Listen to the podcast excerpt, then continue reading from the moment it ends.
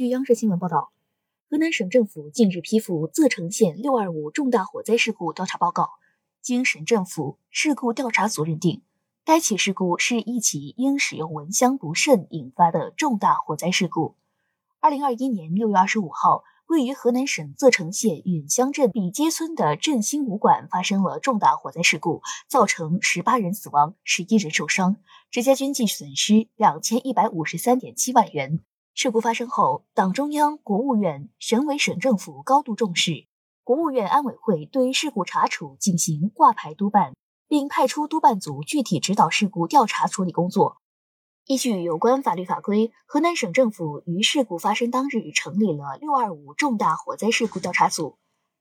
省纪委监委成立追责问责审查调查组。事故调查组坚持科学严谨、依法依规、实事求是，注重实效原则，查明了事故发生的经过、原因、人员伤亡和直接经济损失情况，认定了事故性质和责任，提出了对有关责任人、责任单位的处理建议。和加强事故防范工作的措施建议，经现场勘查、调查询问、检验鉴定、视频分析、模拟实验及专家论证，调查认定起火原因是余素芝使用蚊香不慎引燃纸箱、衣物等可燃物所致。造成火灾蔓延扩大的主要原因是起火建筑未形成有效的防火分隔，起火房间使用可燃夹心彩钢板作为隔墙。起火房间火灾载荷量较大，火情发现晚，初期处置不力，造成人员伤亡的主要原因是振兴武馆违规集中留宿学员，起火建筑逃生通道不符合要求，违规在外窗上设置铁栅栏，着火物产生大量高温有毒烟气等。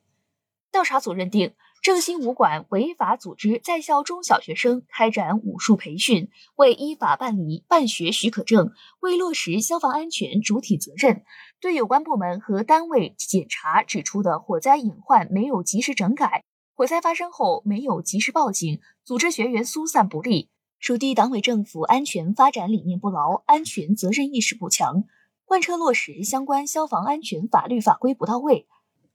属地教育、体育、公安、消防、市场监管等部门未认真履行工作职责和监管职责，对相关法律法规落实不到位，对存在的违法违规行为执法不到位，对振兴武馆三名负责人，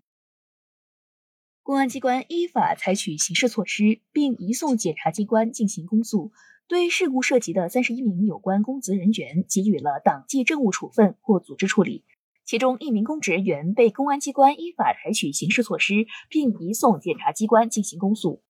事故调查组提出了六个方面的防范措施建议，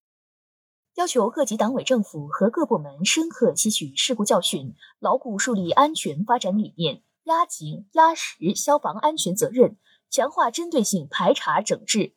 坚决消防安全隐患，强化校外培训机构监管，消除监管盲区。建立完善部门协同配合工作机制，堵塞管理漏洞，补齐基层消防安全短板，建立长效机制，持之以恒改进工作作风，坚决守住安全发展的底线红线。感谢收听羊城晚报广东头条，我是主播文静。